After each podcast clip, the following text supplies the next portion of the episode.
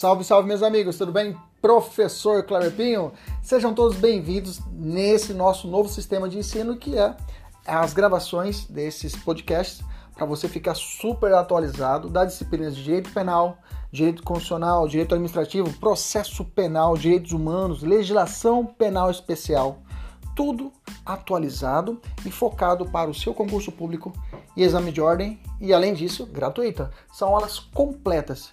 Inclusive, você pode assistir essas aulas pelo YouTube, no nosso canal, professor.kleberpinho. Kleberpinho com K. Fique à vontade, compartilhe, curta, nos ajude a engrandecer ainda mais o nosso canal. Um abraço, até mais. Tchau, tchau!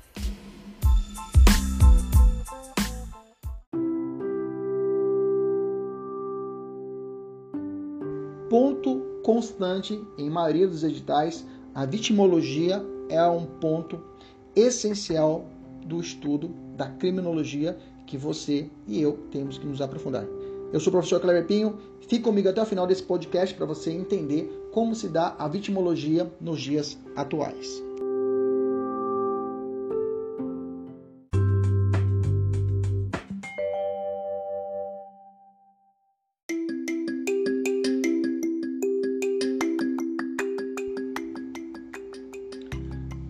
Vitimologia, vamos falar do processo histórico, né? Vamos falar de uma introdução a respeito do processo histórico, conceito. Vamos lá.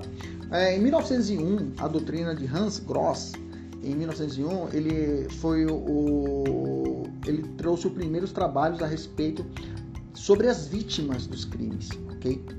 Depois de, é, em 1945, no pós Segunda Guerra Mundial, toma cuidado, tá? É o pós Segunda Guerra Mundial, muito comum em prova é Benjamin Mendelssohn, tá? O Benjamin Mendelssohn, ele é um advogado israelense que é considerado o pai da vitimologia. Ele é acompanhado de Hans von Henting, que é um alemão exilado nos Estados Unidos, né? E criaram a ideia de vitimogênese, ou seja, o estudo da vitimologia. Okay? Na criminologia atual, a criminologia atual ela é baseada em quatro pilares. Ela estuda o crime, o criminoso, a vítima e o controle social. Então, isso, isso se dá, isso se dá pela evolução da doutrina e a evolução da vitimologia que colocou ele nesse cenário de proteção, de análise da criminologia. Bacana? Depois de 1955, eu tenho em 1973 outro marco a respeito da vitimologia, que foi o primeiro simpósio internacional realizado em Jerusalém, Israel. É óbvio, né, gente? A ideia da vitimologia ela surgiu muito também pelas situações dos judeus, né? Judeus durante a Segunda Guerra Mundial. Então essa ideia da proteção à vítima de guerra, à vítima de um crime, ele, ela ganhou outros status também com a evolução dos direitos fundamentais, dos direitos humanos, a partir então de 45. Em 1973 tivemos um, uma, é, essa, esse primeiro simpósio internacional, em 73, em Israel, na cidade de Jerusalém, sob a supervisão do famoso, famoso criminólogo, criminólogo chileno Israel Drapkin. É, os Israel Drapkin foi o que encabeçou a realização deste simpósio. Né? É, os estudos, inclusive, impulsionaram a atenção do comportamento, né?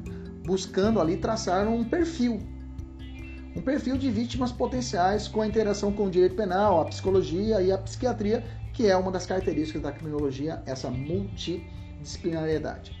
Qual é o conceito de vitimologia? A vitimologia deve ser encarada como sendo um estudo das consequências de abusos cometidos contra os direitos humanos. Primeiro ponto é isso importante, tá? Você tem que partir desse conhecimento, tá? Vitimologia se prende não uma análise penal, mas sim uma análise de direitos humanos. Pelo amor de Deus, anota isso aí, tá? Tanto cometido por agentes estatais como por outros indivíduos. Então a proteção aqui é vertical e horizontal. Horizontal de Estado de cidadão e vertical entre particulares. Beleza? Tranquilo? Vamos continuar aqui. Os estudos da vitimologia né, atuam baseados numa tendência política criminal de eficiência, né, privilegiando a reparação de danos e a indenização dos prejuízos da vítima.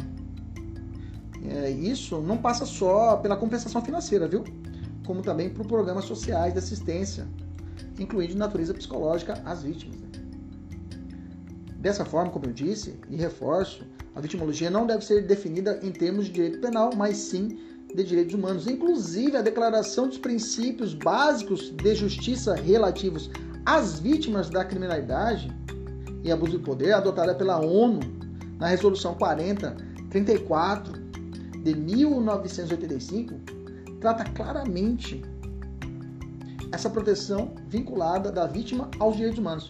Vou ler para vocês um trecho dessa declaração. Diz assim: A expressão vítima significa pessoas que individual e coletivamente sofreram dano, incluindo lesão física e mental, sofrimento emocional, perda econômica ou restrição substancial dos seus direitos fundamentais, através de atos ou omissões por que consistem em violação a normas penais, incluindo aquelas que proíbem o abuso de poder, o abuso do poder, ah, abuso de poder, isso mesmo. Então hoje a vitimologia vem contribuindo de modo efetivo na formulação de políticas públicas. Inclusive nós temos que considerar que encontramos no, no ordenamento jurídico é, brasileiro normas que protegem as vítimas, né? como a, a, a reedição né, da Lei Maria da Penha, a Lei 11.340 de 2006. A lei de tipificação de diversos crimes normatizou também medidas de assistência à mulher em situação de vulnerabilidade, de violência doméstica e familiar. Beleza, tranquilo, bacana, evoluindo. Então eu tenho uma evolução histórica da vitimologia. E eu tenho aqui uma sequência é, é, lavrada, na, é, criada por Garcia Pablo de Molina. Ele fala assim: houve três fases, Kleber, três fases de evolução da vitimologia. Uma primeira fase, uma fase de protagonismo, que dá da idade antiga até a idade média, onde ali o protagonismo era, exacer... era, era exteriorizado pela vingança privada. Ou seja, a vítima ela ia lá e resolvia com as próprias mãos. Então por isso que fala uma, uma fase de protagonismo, né? O consoante o princípio italiano, né?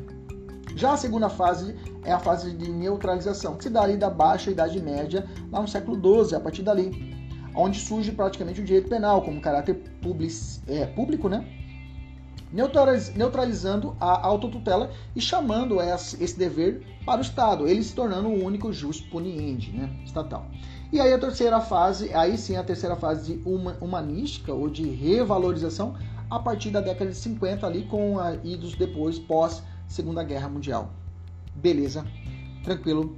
E aí eu tenho um ponto importante em concursos públicos, que é cobrado pra caramba, que é a classificação de Mendelssohn, que eu falei para vocês que Mendelssohn, Mendelssohn, né, Mendelssohn em 45 editou essa, ele foi um dos ditos como pais da vitimologia e cai essa classificação muito cobrada em prova. Existem outras classificações, eu vou dizer para você, mas essa aqui é mais importante, tá? Vítima ideal ou completamente inocente. Essa vítima ideal ou completamente inocente é aquela pessoa que não contribui com o crime. É a vítima padrão vítima menos culpadas que os criminosos.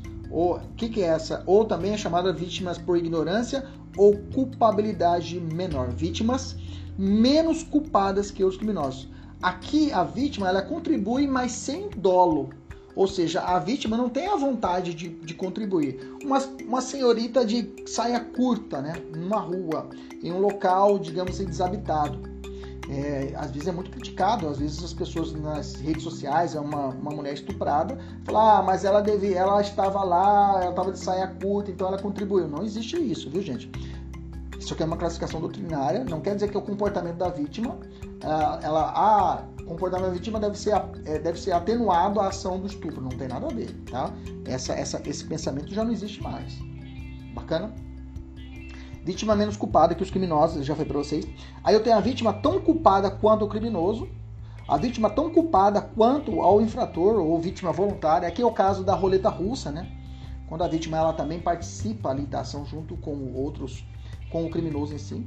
Vítima mais culpada que o infrator, tá? Vítima mais culpada que o infrator, ou seja, essa aqui é mais fácil de decorar. É o caso do, do, do homicídio privilegiado, quando a, o, o, sujeito, sob domínio de violenta, de, de, violenta emoção, logo em seguida a injusta provocação da vítima, ele mata o sujeito, mata a vítima. O cara estuprou a filha dele, o cara vai lá, dá um tiro e mata o estuprador. Pronto. Vítima mais culpada que o infrator. E a última, a vítima unicamente culpada. Aqui eu tenho três, três subclassificações. A vítima infratora, que é o bandido que morre durante o assalto. Vítima simuladora é aquela que é o sujeito que forja ser vítima de um crime para poder levantar o, o, o, o, preço de um seguro, o, prêmio de um seguro. E a vítima imaginária é aquela que ocorre a legítima defesa putativa, né? A pessoa é, é, imagina estar em situação de, de, de, de agressão injusta, né? E aí ele realiza o disparo e mata o sujeito em uma legítima defesa putativa. Então essa é a classificação de métodos. Vamos fechar. De novo, vítima ideal é a vítima padrão. Vítima menos culpada é aquela pessoa que sai para a rua de saia e ela não imagina que aquilo aí pode levar a um estupro, ela vai acabar acontecendo. Vítima tão culpada quanto o infrator é a situação da roleta russa. Vítima mais culpada é, é o sujeito que estupra e é morto pelo pai, bacana. Unicamente culpada é a vítima infratora, é o bandido que morre durante uma ação criminosa, né?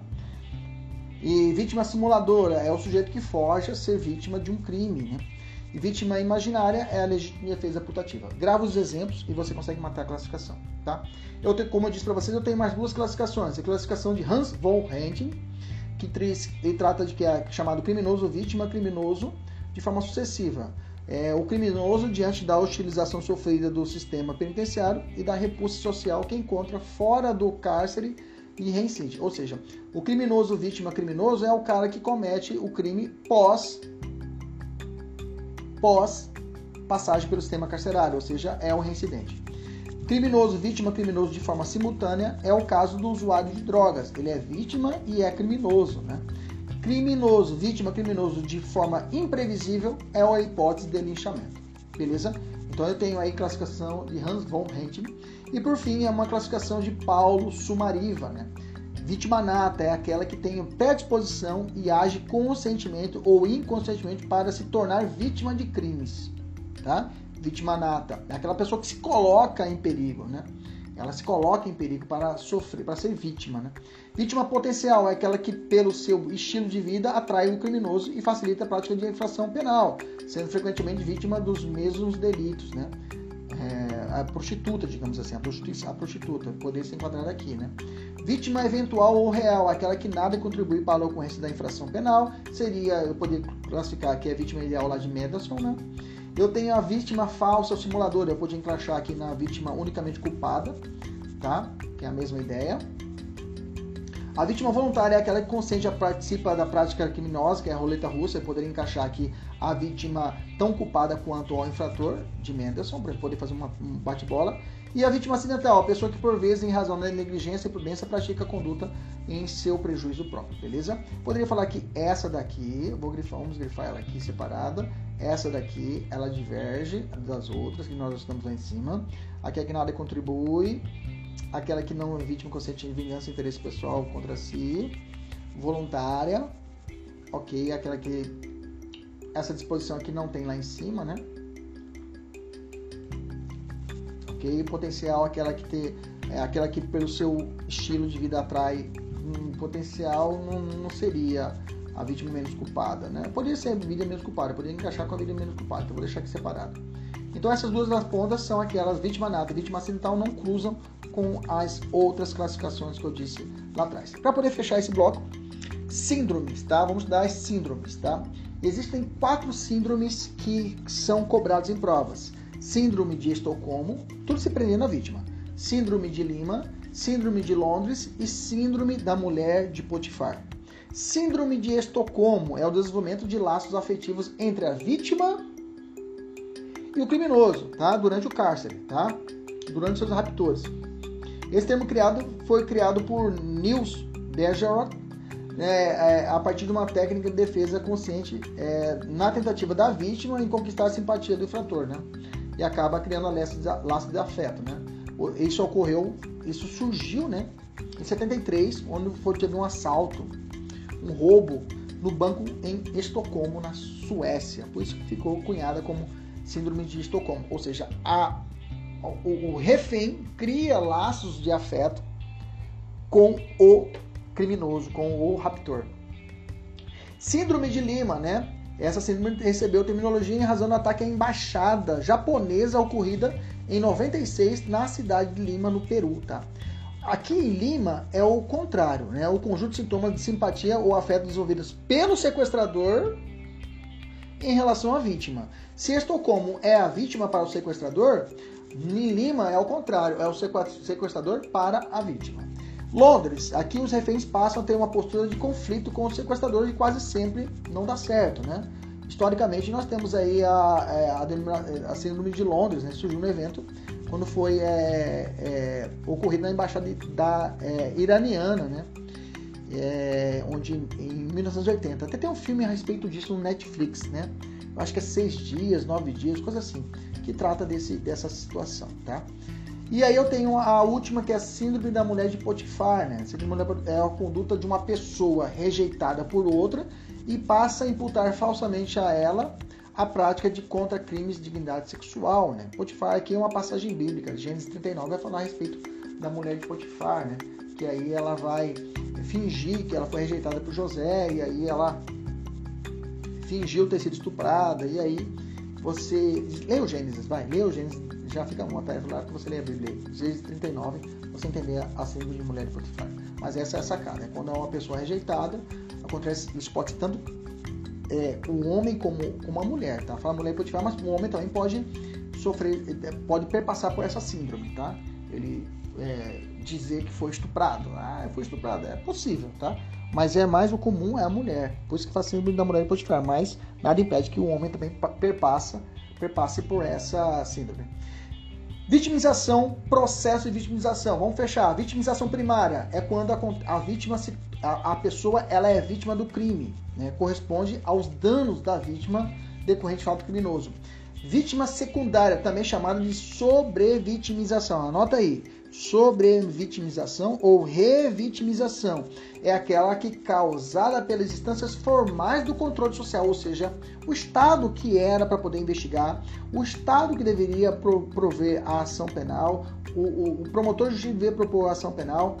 Um caso muito famoso e recente é o caso Mariana Ferrer, né? O caso Mariana Ferrer, aquele caso daquelas, daquela senhorita lá que durante uma audiência ela foi, foi escorraçada pelo advogado e a anuência do promotor de justiça e a, e a anuência do magistrado na audiência, que nada fizeram. E aquilo ali se reflete claramente o Estado, o controle social inoperante. Claramente uma situação de vitimização secundária. Vitimização terciária é o povo, é o povão, é a sociedade julgando aquela pessoa que já foi estuprada, por exemplo, já sofreu a sobrevitimização ou revitimização do Estado e aí, o, o, por fim, as redes sociais, a sociedade julga. Ah, ela é realmente uma prostituta. Ah, ela realmente merece passar por isso. Beleza? Tranquilo.